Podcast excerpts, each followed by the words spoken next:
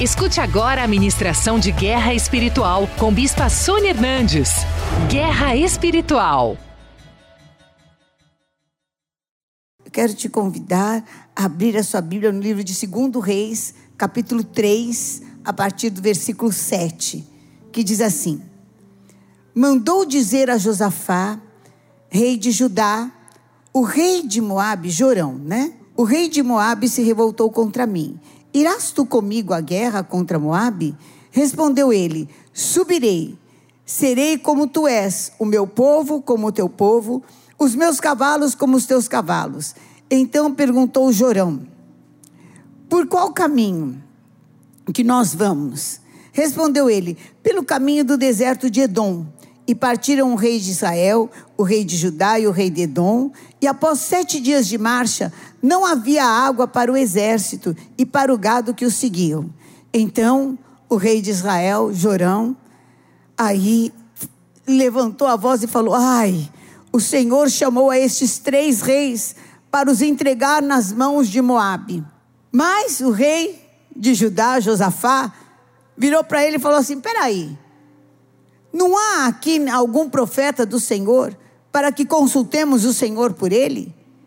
E respondeu um dos servos de Jorão, rei de Israel, rei do norte: Aqui está Eliseu, filho de Safate, que deitava água sobre as mãos de Elias. E disse Josafá: Está com ele a palavra do Senhor. Então, o rei do reino do sul, do norte, Jorão e Josafá, do reino do sul, e o rei de Edom desceram a ter com Eliseu. Mas Eliseu disse a Jorão: Que tenho eu contigo? Vai aos profetas do teu pai, aos profetas da tua mãe. Porém, Jorão lhe disse: Não, porque o Senhor é quem chamou esses três reis para os entregar nas mãos de Moabe. Eliseu falou: Não é possível que você veio aqui, você já tem a resposta, está fazendo o que aqui? Se você já sabe, então, que você quer o quê? Já já, já se condenou, já está derrotado, então vai morrer. Eliseu virou e falou assim: Olha, se eu não tivesse consideração para com o rei de Josafá, eu não ia nem te dar atenção, nem, ia olhar na tua cara. Quer saber se me tirou do espírito? Traz alguém aqui para louvar. Traz alguém para tocar que a resposta que a gente vive de milagre. Trouxeram um levita e começaram a tocar e louvar o Senhor e fizeram um ambiente. E aí veio o poder de Deus sobre o profeta Eliseu. E então Eliseu começou a profetizar e disse: Assim diz o Senhor: façam neste vale covas e covas, porque assim diz o Senhor: vocês não vão ver vento, não vão ver chuva, mas todavia este vale se encherá de tanta água que bebereis vós e o vosso gado e os vossos animais. E se isso ainda for pouco aos olhos do Senhor, de maneira que também entregará Moabe nas vossas mãos. E ferireis todas as cidades fortificadas, e todas as principais, e todas as boas árvores cortareis, e tapareis todas as fontes de água, e danificareis com pedra todos os bons campos. Pela manhã, quando você entregar a oferta de gratidão, as águas vão vir pelo caminho de Edom, e a terra se encheu de água. E ouvindo, pois, todos os moabitas que os reis tinham subido para pelejar contra eles, todos os que cingiam o cinto, todos os que eram guerreiros, desde o mais novo até o mais velho, foram convocados e postos nas fronteiras. E levantando-se de madrugada, quando saiu o sol, sobre as águas, viram os moabitas de frente dele as águas, mas viram as águas vermelhas como sangue. Olha isso. E disseram: Isso é sangue. Certamente os reis se destruíram e se mataram um ao outro. Agora, pois, a presa, ó Moabe. Porém, chegando eles ao arraial de Israel, mas os israelitas se levantaram e feriram todos os moabitas, os quais fugiram diante deles. E entraram os israelitas na terra, e ali também feriram os moabitas, e fizeram como o Senhor falou: arrasaram a terra e venceram a guerra. Levanta tua mão para o céu. Nós vamos orar. Nós vamos invocar o Senhor. E essa palavra vai ser a verdade na tua vida. Porque Jesus Cristo, Ele é o caminho, a verdade e a vida. E Ele é a palavra. E essa palavra que vai ser a verdade na tua vida, em nome de Jesus. Deus Todo-Poderoso, nós nos consagramos agora para sermos ministrados pela tua palavra. A tua palavra que é a verdade, a tua palavra que destrói toda a evidência, toda manipulação de fatos, está quebrada, cancelada pelo sangue de Jesus. Senhor, fala, confirma. Oh, Senhor, consola, conforta Senhor, manda sinais, manda prodígios, manda milagres, manda maravilhas. Oh, marca cada vida agora que está comigo com estes milagres, Senhor. E nós te daremos a honra, a glória e o louvor que são só teus. Em nome de Jesus. Amém. Amém. No livro de Efésios, capítulo 6, versículo 10 diz assim: Quanto ao mais Sede fortalecidos no Senhor e na força do seu poder. Revestivos de toda a armadura de Deus, para você poder ficar firme contra aquilo que o inimigo escondeu para nos prender, para nos destruir. E é isso que o inimigo quer fazer nesses dias. Ele tem armado ciladas para que você já nem lute, já entenda, perdi. Que nem os três reis que saíram para a guerra, não é verdade? E começou. Não tem água um dia, não tem água dois dias, não tem água três dias. Os animais começaram a morrer. Os soldados começaram a ficar doentes. E começou a ter baixa no exército, sem guerra. E o que que logo o rei do norte concluiu? Jorão, bom, se sem guerra eu já estou perdendo, imagina lutando. Eu já sei. Deus nos colocou nisso para a gente perder. Cilada do inimigo. E no versículo 13 diz assim: tome toda a armadura de Deus, para que você possa resistir no dia mal. É o dia mal. Então, se você quiser ficar de pé, tome toda a armadura de Deus. E a gente já falou aqui dos calçados da salvação, nós já falamos do escudo da fé, nós já falamos do cinturão da verdade, nós já falamos da couraça da justiça. E agora, diz também que é para a gente, depois de ter vencido tudo, ficar inabalável. Então, tem a hora de vencer e tem a hora de pegar o prêmio. São dois tempos. O primeiro tempo você vence. O segundo tempo, você pega o prêmio. E fala também para a gente tomar o capacete da salvação. Para que, que eu ponho o capacete? Para evitar queda na minha cabeça? Para impedir que a minha cabeça sofra? E o maior campo de batalha do inimigo hoje em dia é a nossa mente.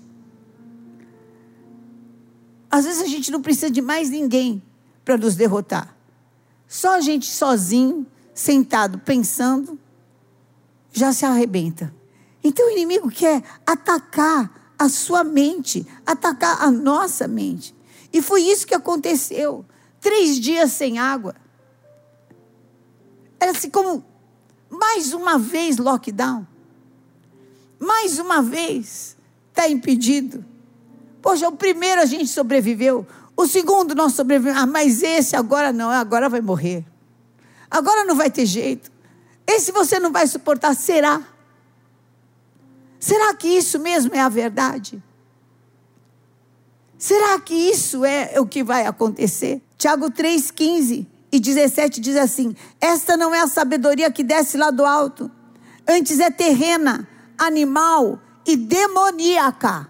Olha o que fala aqui no versículo 17: Mas a sabedoria, porém, lá do alto, é primeiramente pura, depois pacífica, indulgente, tratável, plena de misericórdia e de bons frutos, imparcial e sem fingimento. Quando você realmente toma para dirigir a tua vida a sabedoria que vem de Deus, você recebe paz no seu coração. O tormento sai, a perturbação sai angústia sai. Então, consola, conforta, traz paz. E é loucura para aqueles que se perdem, mas é poder de Deus para aqueles que creem. E é isso que está no livro de 1 Coríntios 1, 18. A palavra da cruz é loucura para os que se perdem, mas é poder de Deus para aqueles que creem, porque a gente não fica na cruz, a ressurreição chega. Então é uma loucura para aqueles que se perdem, mas é poder de Deus para aqueles que falam: eu não vou parar na cruz eu vou para a ressurreição.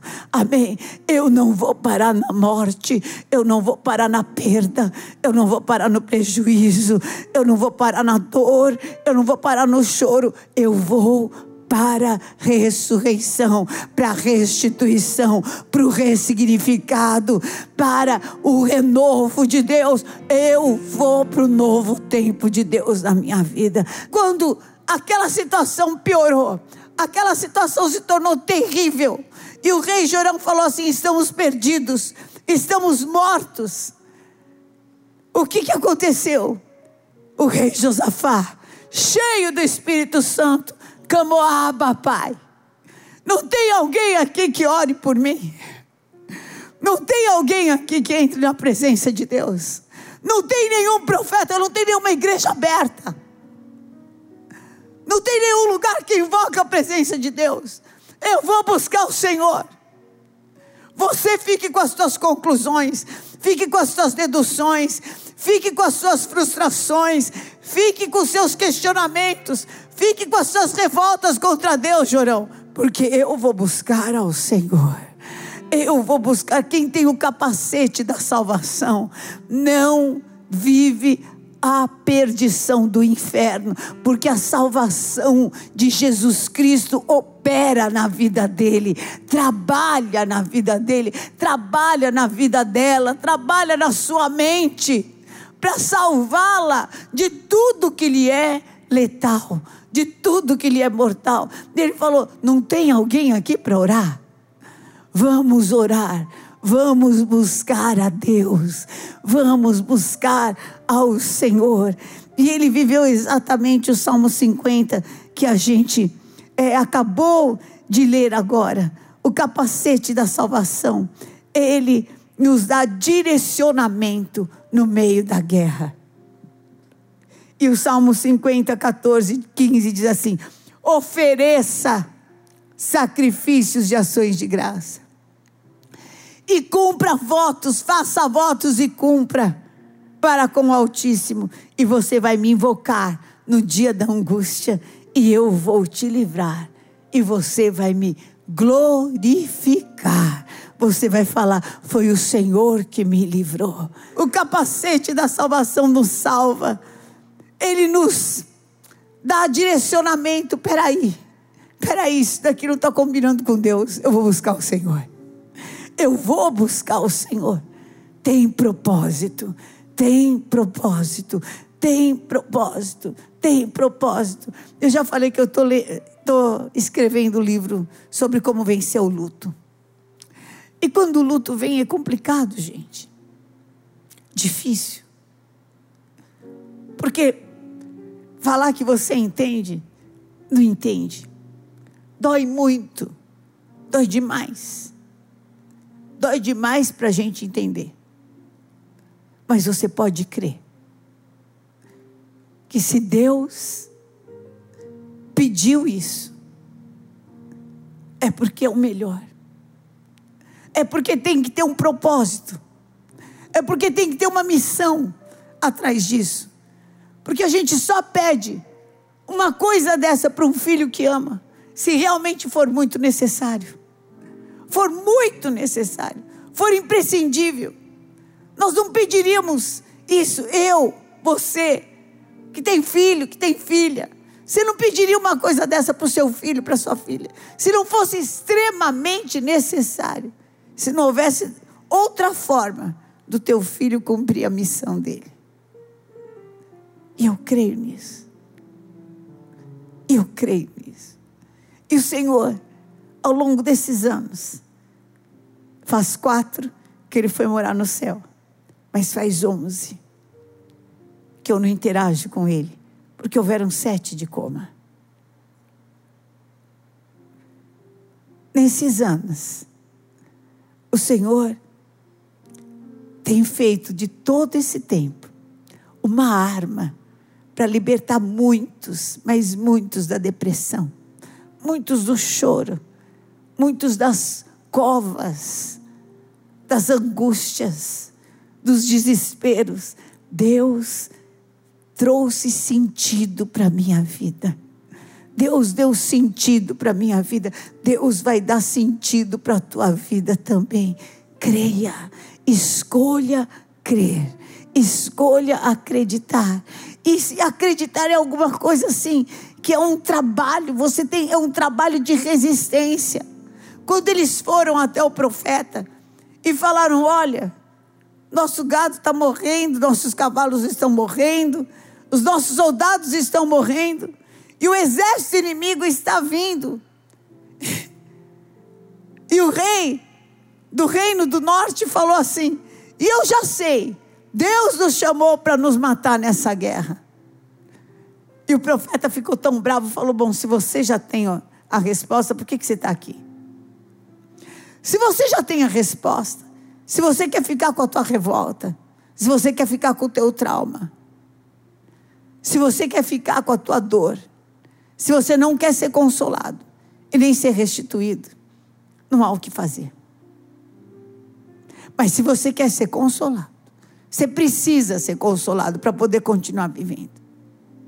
Se você precisa ser restituído, para que haja justiça, se você quer sentido para a tua vida, então vamos adorar o Senhor. A mente que tem o capacete da salvação, ela se posiciona. Ela toma uma posição. E ela fala: Eu vou adorar o Senhor. Eu vou adorar ao Senhor. Foi assim com o apóstolo Paulo, com Silas, quando eles foram presos, quando eles foram machucados, injustamente acusados, humilhados roubados, despidos, envergonhados, jogados ali no, na, na pior das prisões, no lugar pior da prisão. Eles não procuraram entender. Eles buscaram de Deus um entendimento. Eles creram que a vida deles era dirigida pelo Senhor. E eles foram buscar o Senhor. Busque o Senhor, querido. Antes de deduzir qualquer coisa, antes de concluir qualquer coisa, busque ao Senhor. Antes de falar qualquer coisa, busque ao Senhor. Antes de reclamar, antes de dizer, antes de se contaminar, antes de trazer e de invocar o mal contra a tua vida, busque ao Senhor. Busque ao Senhor, busque ao Senhor. Busque ao Senhor. Você é propriedade, eu sou propriedade exclusiva do Deus vivo. Sabe o que é uma propriedade particular? Quem invade uma propriedade particular pode receber um tiro. Quem invade uma propriedade particular está sujeito a um cão vir e, meu Deus, estraçalhar. Imagina você, propriedade particular do Senhor.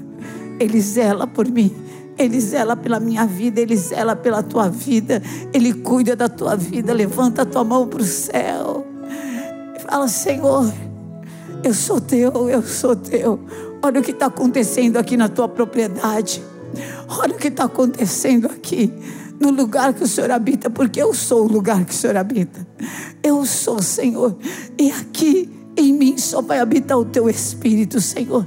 Todo espírito de morte sai, todo espírito de desespero, todo espírito de medo, de angústia, de falência, de morte, sai em nome de Jesus. Senhor, eu ergo as minhas mãos para os céus. E aí vem a resposta de Deus. Qual a resposta? Olha, cansado do jeito que vocês estão, sem água do jeito que vocês estão, morrendo, comecem a cavar. Pega a tua força, começa a trabalhar para Deus. Começa a fazer o que Deus te mandou. Começa a cavar e, e abre muitas covas. Bom, Jorão, acho que já falou assim: bom, está mandando abrir cova que é para ficar mais fácil. É só cair e morrer. Ah, o Evangelho é loucura para o que se perde, mas é poder de Deus para aquele que crê. Faz outro voto, entra no jejum, entra em oração, clama mais uma vez, levanta de madrugada, vai, busca o Senhor, busca o Senhor, busca o Senhor. Ele mandou fazer isso. Vamos buscar o Senhor, vamos buscar o Senhor, vamos buscar o Senhor. Sabe, não houve vento, não mudou nada. Ninguém viu mudar nada. Só que, na noite, as águas vieram e encheram todas as covas que eles tinham feito. Quando amanheceu, Edom quer dizer vermelho, porque a terra é vermelha, porque lá até o sol é vermelho. Amanheceu o sol, aquele vermelho do sol bateu nas águas. O inimigo achou que um tinha matado o outro, saiu correndo, falou: a presa, Moab, vamos lá pegar só que eles deixaram. Quando eles chegaram lá, foram derrotados, foram mortos, foram envergonhados. Deus tem uma vitória para você que você não imagina. Põe o capacete da salvação. Põe o capacete da salvação. Ah, pratica a palavra de Deus. Por o capacete da salvação é praticar a palavra de Deus. Por o capacete da salvação é louvar ao Senhor. É tomar uma posição. Eu não aceito isso como um resultado final. A guerra não acabou. A guerra não acabou. Vamos adorar ao Senhor. Vamos adorar ao Senhor. Toma posição. O capacete da salvação te protege. Nós temos sido destruídos porque nós não conhecemos a Deus. Sabe qual é a diferença entre Jorão e Josafá? Jorão não conhecia o Senhor, Josafá conhecia. Você tem experiências com Deus? Deus já fez milagres na tua vida. Você conhece a Deus dos milagres? Então você não tem o direito de duvidar agora. Bispa, essa é a maior dor que eu já passei. Para mim, você vai falar isso? Tem certeza? Tem certeza? Outro dia eu estava falando com um apóstolo. Como é bom a gente ser experimentado. Porque as coisas agora vêm, você não se apavora. Você sabe que existe consolo em Deus. Você sabe que existe amanhã. Porque Ele vive, eu posso crer no amanhã. O inimigo quer roubar o seu amanhã. Mas em Jesus Cristo a gente tem amanhã. Em Jesus Cristo a gente tem o amanhã. A gente tem amanhã. Levanta tua mão para o céu e fala: Eu tenho amanhã. Eu tenho amanhã, e ainda que o choro dure por uma noite, a minha alegria vai vir pelo amanhecer. Eu coloco agora o capacete da salvação. Põe agora, faz um ato profético, põe a mão assim na sua cabeça e fala assim: Eu coloco agora o capacete da salvação. E eu declaro que porque Ele vive, porque Ele vive, porque Jesus Cristo vive, porque o meu Salvador vive, eu posso crer no amanhã. Os melhores dias estão por vir. Levanta a mão para o céu e fala assim: Eu tenho a mente de Jesus Cristo. E eu não ando por aquilo que eu vejo, mas eu ando por aquilo que eu creio. A vitória é minha pelo sangue de Jesus. Hoje eu visto o capacete da salvação. Para mim haverá bom futuro e a minha esperança não será envergonhada. Vai ser assim em nome de Jesus. Receba do poder de Deus, receba da mente de Jesus Cristo, receba do poder do Espírito Santo, o mesmo Espírito que ressuscitou Jesus Cristo dentre os mortos. Ele vivifica agora o teu corpo, ele vivifica agora a tua mente, ele vivifica agora os teus sonhos, ele vivifica agora os teus planos, ele vivifica agora os teus projetos, ele vivifica agora a tua saúde, ele vivifica a tua, a tua família. O mesmo Espírito que vivificou Jesus Cristo dentre os mortos, ele te dá vida e vida em abundância. Clama ao Senhor e Ele te responderá e vai te anunciar coisas grandes e firmes que você não sabe. Para você, a salvação, o nosso Redentor vive. O Senhor te abençoe e te guarde. O Senhor levante sobre você o seu rosto e te dê a paz. O Senhor te leve debaixo desta unção, te abra caminhos, te dê guia, te dê direção Oh, te guie a pastos verdejantes mesmo, e te leve para as águas de descanso, te faça sentar na mesa, na presença dos teus inimigos, unja a tua cabeça com óleo e transborde o teu cálice de alegria, porque certamente a bondade e a misericórdia do Senhor vão te seguir todos os dias da tua vida, em nome de Jesus. Amém. Amém, querida.